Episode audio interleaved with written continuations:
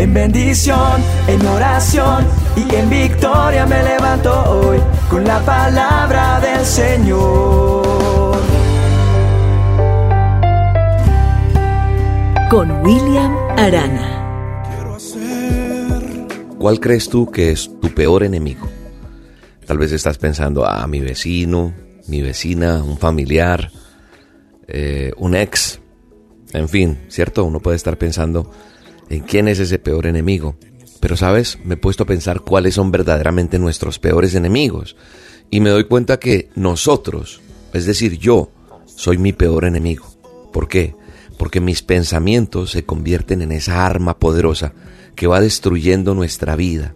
Tal vez tus pensamientos son tu peor enemigo hoy, porque están minando allá adentro muchas cosas en tu forma de pensar, en tu forma de actuar, y entonces acaban con tu fe, con mentiras, con engaños, y te debilitan. Cuando nosotros dejamos que esos pensamientos actúen, nosotros estamos estableciendo algo que nos trunca nuestros sueños, nuestro caminar, es decir, nos ponen límites en nuestra vida que no nos permiten avanzar. ¿Sabes? Los pensamientos son tan tan sutiles a veces, tan tan escondidos allí que no te das cuenta hasta que te encuentras en la espada y la pared, sin saber qué hacer. Entonces sientes que el mundo se te viene y caes derrotado o derrotada. Y esos pensamientos negativos te van llenando de inseguridad, de desconfianza, de temor, es decir, te van atando poco a poco, te van amarrando y te van llenando de dudas y te olvidas de esas promesas que Dios ha dejado para ti en algún momento, de fortalecerte, de restaurarte, de salir adelante. Una persona promedio tiene unos 50 mil pensamientos diarios, según estudios. Es decir, que tú en el día o yo estamos pensando tantas cosas que hay un promedio de unos 50 mil pensamientos y se dice que el 85% de esos pensamientos son negativos. Yo creo que nosotros tenemos que, que sacar esos pensamientos negativos y luchar con esos, porque, como te digo, eso está controlando nuestra vida. Y la Biblia habla en Proverbios que ante todo cuidemos nuestros pensamientos porque ellos controlan nuestra vida. Eso dice la palabra de Dios, eso dice el manual de instrucciones en Proverbios 4:23. Hay otra versión que dice, y sobre todas las cosas cuida tu mente, porque ella es la fuente de la vida. Y hay otro, otro texto también en Proverbios que, que encuentro que dice que tal como piensa un hombre dentro de sí, así es él. Así de importantes son nuestros pensamientos. Ellos nos conducen para el bien o para el mal, pero qué cantidad de pensamientos ya dijimos, sino en qué calidad los tengo, negativos o positivos. ¿Cómo pienso yo? Yo quiero que hoy en esta dosis tú entiendas esto, porque el objetivo principal del chanclas, del demonio, del cuernudo ese, es controlar tu vida, es manipular tu mente. Y cuando lo hace, lo logra, controla y manipula cada área de tu vida. Por eso es crucial que cuidemos lo que pensamos, ya que lo que pensamos a diario, en todo momento, va a determinar lo que tú y yo hablamos, lo que tú actúas, es decir, como tú eres, como tú te sientes, entonces la batalla más peligrosa se libra en nuestra mente. Entonces, hoy quiero decirte, no solamente tienes que tener cuidado con lo que ves o con lo que oyes, también con lo que piensas. Si tú te la estás pasando meditando en pensamientos deprimentes, tendrás una vida deprimente. Si en cambio meditas en pensamientos alegres, es probable que tengas una vida alegre. Esa es nuestra realidad. Entonces por eso hoy nosotros tenemos que seguir el consejo que hay en el manual de instrucciones, en la palabra de Dios.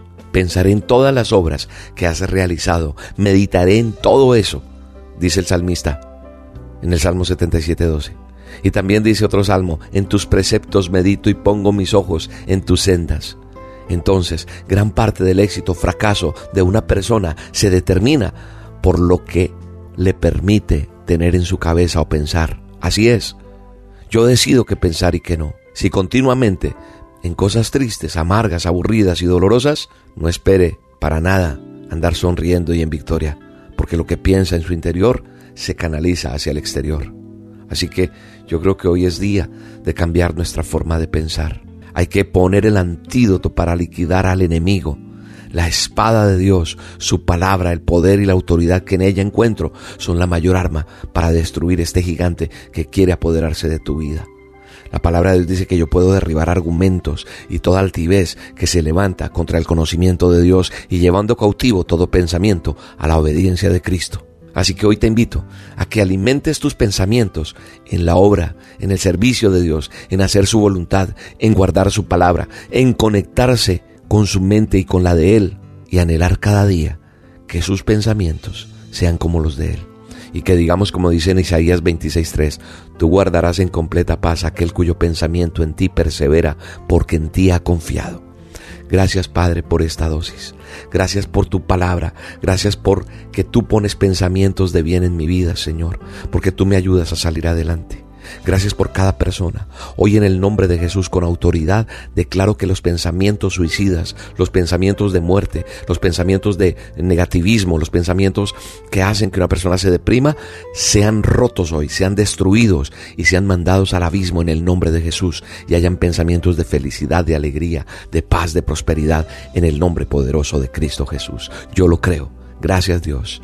Amén y amén. Damos gracias a Dios por tu vida y sé que tú vas a actuar en fe y vas a declarar la palabra y tus pensamientos cambian. Te quiero mandar un abrazo grande. Dios te bendiga. Tus ojos revelan que yo nada puedo esconder, que no soy nada sin ti, oh fiel Señor. Todo lo sabes de mí. Cuando miras el corazón, todo lo puedes ver muy dentro de mí. Lleva mi vida a una sola verdad Cuando me miras, nada puedo ocultar. Sé que es tu fidelidad que lleva mi vida más allá de lo que puedo imaginar.